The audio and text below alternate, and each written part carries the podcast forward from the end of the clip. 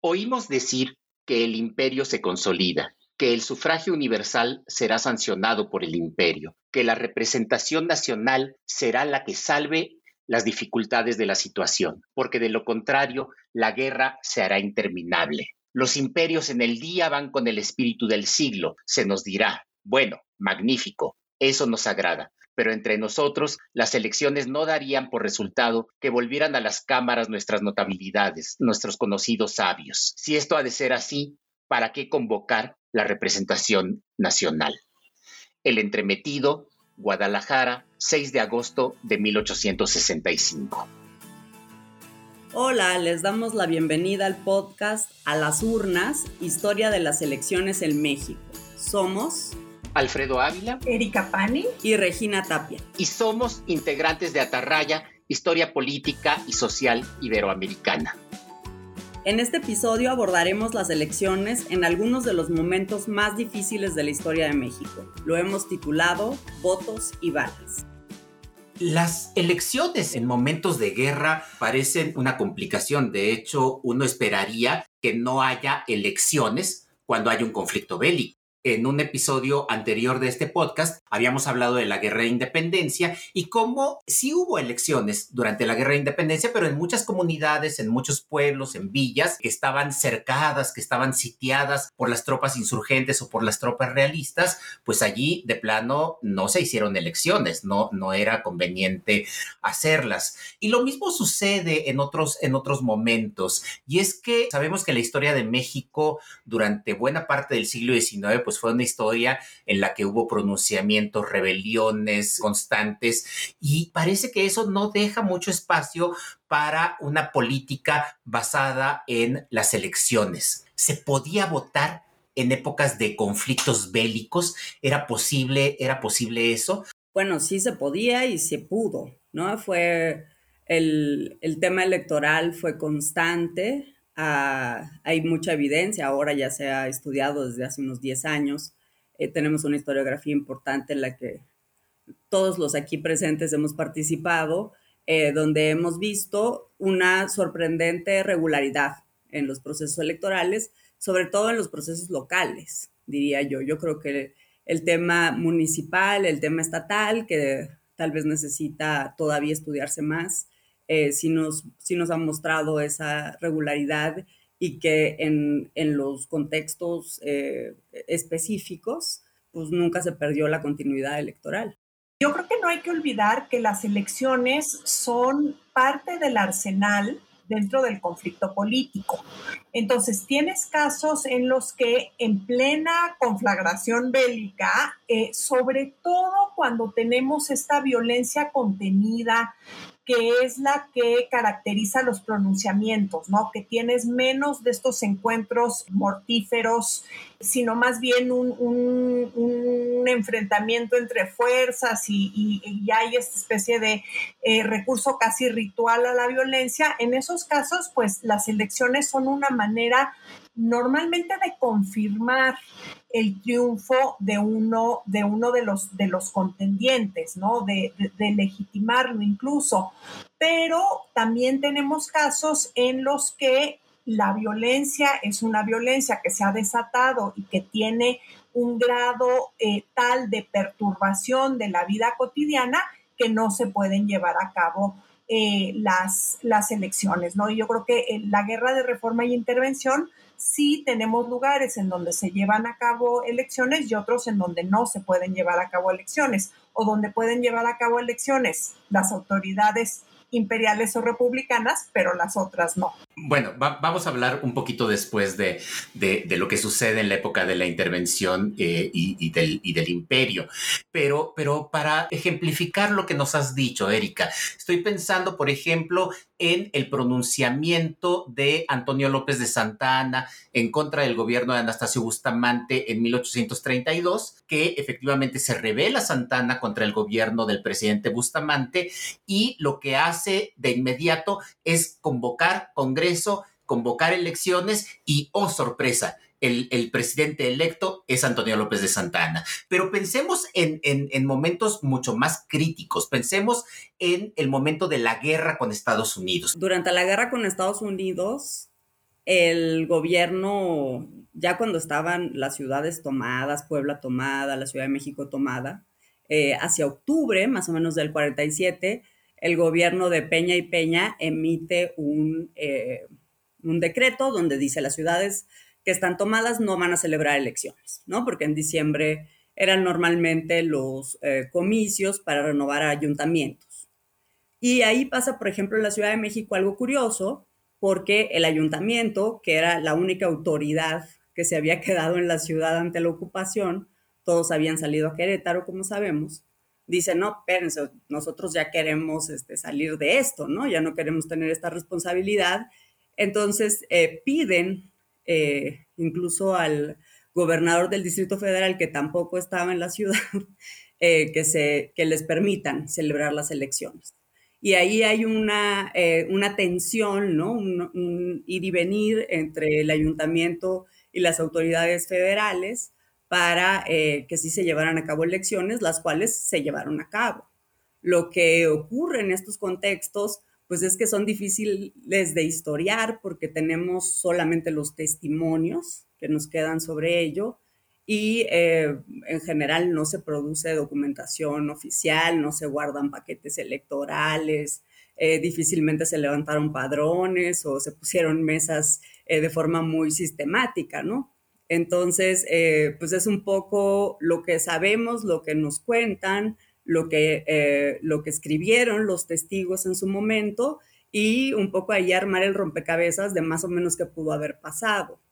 El ayuntamiento electo, por ejemplo, ahí en la Ciudad de México en diciembre del 47, fue un ayuntamiento de eh, los llamados puros. Y eso nos habla por los propios testimonios pues que hubo cierta ayuda del ejército ocupante eh, para que salieran electos quienes los habían estado apoyando en ciertas labores eh, para la propia ocupación. Entonces, esta ciudad que pide tener elecciones, aunque de pronto el gobierno eh, eh, de, la República diga no. Y, es que la Ciudad de México siempre fue un poco contreras, creo que siempre ha sido un poco de, llevar la contra.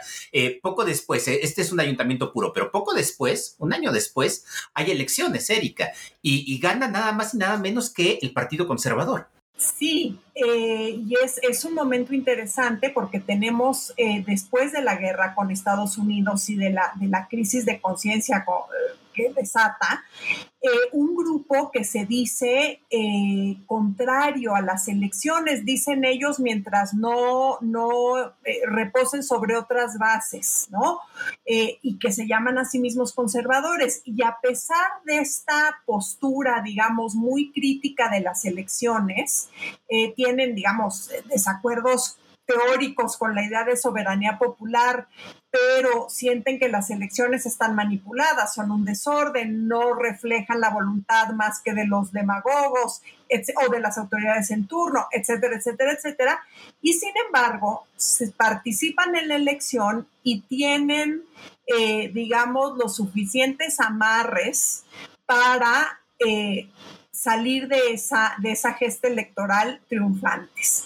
Eh, y esto les da un poder, sobre todo eh, para la gestión de la ciudad, sin duda, pero para la administración de las elecciones que siguen.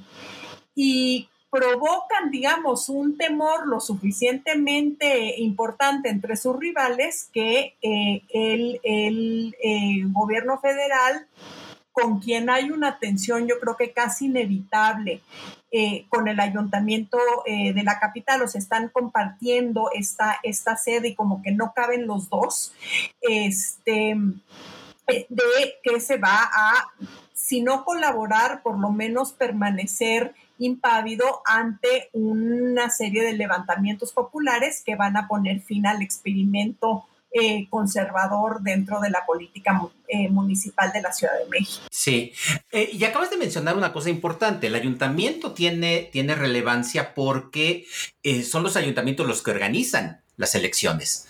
Las, otras elecciones también, ¿no? Las elecciones para congresos, para, para gobernadores estatales, legislaturas estatales, pero, pero también las nacionales. Y Y es curioso cómo estos conservadores que dicen no nos gustan las elecciones, pero tienen la suficiente capacidad como para ganar unas nada, más y nada menos que, en la capital. ¿Qué pasó después en esa otra gran confrontación con estos conservadores? Eh, los conservadores, eh, no, no, tengo idea, pero los conservadores eh, en la época de la guerra de reforma, en la época de la intervención, ¿se preocuparon por hacer elecciones?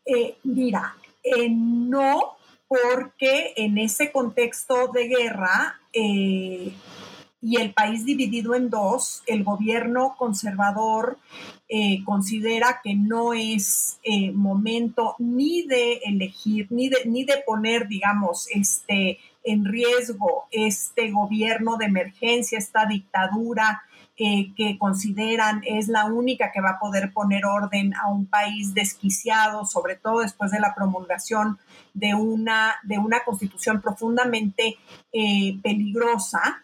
Pero es interesante que, eh, por ejemplo, cuando el ministro de Estados Unidos propone al gobierno de Félix Zuluaga un este un tratado bastante leonino en el que eh, México cedería eh, Baja California, algunos otros territorios.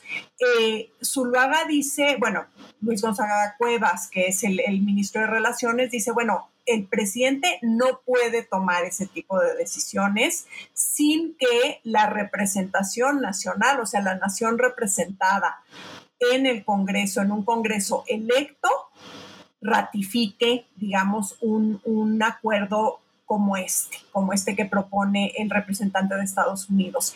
Entonces, por un lado, eh, no hay una convocatoria de elecciones, elecciones en este momento no federales, porque también están, están en contra del federalismo, pero digamos nacionales, pero sí, eh, digamos, está por lo menos el eh, apoyo teórico a un gobierno representativo.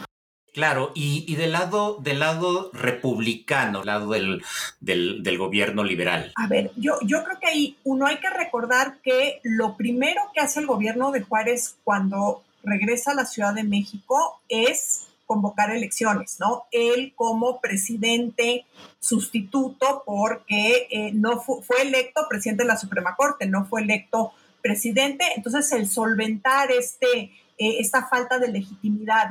Durante la intervención francesa y el imperio, y ahí eh, eh, hay que recordar el, periódico, este artículo un poco, un poco sarcástico, un poco chusco que, que leyó Alfredo al inicio del podcast, la, el imperio considera que tiene que haber elecciones. Eventualmente imperiales, pero por lo menos en estos años municipales. Entonces, tienes elecciones municipales en, eh, las, en las regiones donde gobierna el imperio.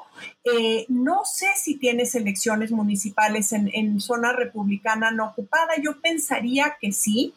Y tienes un fenómeno interesantísimo, tienes algunos casos el de, el de Nuevo León y Coahuila es quizás el más, el más escandaloso para los republicanos, en donde un cacique como Santiago Vidaurri no está nada convencido con esto de que hay que hacerle la guerra a los franceses y decide llevar eh, la, la opción de continuar la guerra contra los franceses o hacer una paz separada a las urnas, ¿no? Con lo cual la respuesta del gobierno, del gobierno de Juárez es en esta situación no se puede consultar la voluntad de la nación, la nación está totalmente convulsionada y lo que está usted haciendo es una violación absoluta a la, eh, constitución. Usted es un traidor y quien participe en su ejercicio también es un traidor. Entonces, eh, no hay elecciones eh, imperiales, digamos, eh, no hay un cuerpo representativo de la nación durante el imperio, hay elecciones municipales, hay elecciones para una comisión de hacienda que representa a quienes pagan impuestos, pues, a los agricultores, a los eh, industriales, a los mineros, etcétera. y hay esta necesidad, ¿no? En un momento en donde la violencia es una violencia realmente devastadora, pero de, fincar la autoridad pública en la voluntad de la nación, no tanto en el campo monarquista como en el campo liberal, eh, republicano. Claro, y sin embargo sí es, interesante saber que, eh, que pese a que no se pueden hacer elecciones por, por, la, por la guerra, pero, pero se introducen reformas electorales. Es una época en, la, que, en la que se está pensando a lo mejor no en ese momento, pero se está pensando que en el futuro debe haber elecciones. Hacia, hacia noviembre de 1865 eh, hay una ley electoral de ayuntamientos del imperio que establece una cosa que a mí me parece eh, eh, muy interesante, elecciones directas elecciones directas para ayuntamientos. Claro, con el requisito de que los votantes deben pagar contribuciones. Sí, pues ese tema no es tan novedoso, ¿no? En algunos estados, desde finales de los 50, principios de los 60, se empezó a plantear el tema de las elecciones directas, notablemente en Zacatecas, en Durango. Entonces ya se habían llevado a cabo en el, en el periodo justo previo a la intervención francesa eh, algunos, eh, algunos experimentos y después de la, cuando se restaure la República, eh, en los estados empieza a hacerse más bien lo común, ¿no? El tema de la elección directa. Yo nada más quería agregar una cosa sobre el tema anterior, que tuve oportunidad de revisar el archivo del estado de Sonora recientemente y justo durante la reforma y el imperio, lo que parece que ocurrió en Sonora es que aprovecharon eh, las élites eh, reinantes para repartirse los municipios y, por supuesto, la gobernatura este, en manos de Pesqueira ahí perpetuamente, ¿no? Entonces, creo, por lo menos en, ese territorio no ocupado ni por una fuerza ni por la otra, ni por conservadores o liberales, ni por eh, eh, los franceses o la República, eh, pues más bien las élites locales aprovecharon el momento. Claro, es, es, es, es, un periodo interesante y es bien interesante ver cómo tenemos a un político como Benito Juárez, político liberal, diciéndole a Santiago Vidaurri, no haga usted elecciones en este momento y menos haga ese, ese plebiscito que, que va a encontrar en la Constitución. Y después, en 1867, el propio Juárez intentará un, plebiscito, también un plebiscito que le ayudaría a pasar por encima de la, de la Constitución. Entonces, bueno, depende también mucho de los intereses, de, los, de, las posiciones, de quién está enfrente y de quién, de, quién está eh, apoyándose en el voto, de quién está apoyándose en la voluntad popular y a quién no le conviene, a quién no le conviene eso. A ver, creo que eh, una de las cosas que es muy interesante de las elecciones o de plantearse el problema de las elecciones en este periodo de enorme violencia que es el del medio siglo XIX, tanto por la guerra de reforma como por la guerra de intervención, es que eh, el hacer política, a pesar de una situación de emergencia, sigue exigiendo el recurso a la soberanía popular. Ese es el dato duro de la política del 19. Y lo van a hacer de manera tramposa, como en el caso de Vidaurri, lo van a hacer, lo van a tratar de hacer de manera distinta, como eh, una vez que Maximiliano acepte el trono, pero dice, bueno, pero esta invitación que me hace la Junta de Notables la tiene que respaldar el resto del país. Ellos no recurren, o sea, los imperialistas no recurren a un plebiscito, recurren a estas actas de adhesión que se hacen dentro de los, dentro de los gobiernos municipales. Entonces, la, la imaginación, digamos, que despliegan estos hombres del 19 para fincarse en un principio que normalmente les da mucho miedo, las más veces por incierto, ¿no? Porque saben que el voto de la mayoría no lo tienen asegurado y es muy posible que lo pierdan. Sí, claro, siempre el tema de la soberanía popular fue una moneda al aire y, era un riesgo que tenían que tomar, pero, pero casi siempre bastante calculado. Yo me quedo con la reflexión del caso que conozco mejor, que es el de la guerra contra Estados Unidos, la ocupación de los Estados Unidos, en la que realmente lo que yo veo es un tema de eh, pragmatismo, de cansancio, de eh, y sí, evidentemente de hacer política por parte de los otros que estaban haciendo estas vinculaciones estratégicas con el propio ejército ocupante, eh, mientras que ese eh, ayuntamiento electo, pues lo que quería era quitarse un peso encima, ¿no? Entonces promover elecciones casi que como supervivencia, como modo de supervivencia. Muchas gracias por habernos acompañado. Esto fue A las urnas, historia de las elecciones en México. Gracias por escucharnos. No olviden visitar la página web atarrayahistoria.com.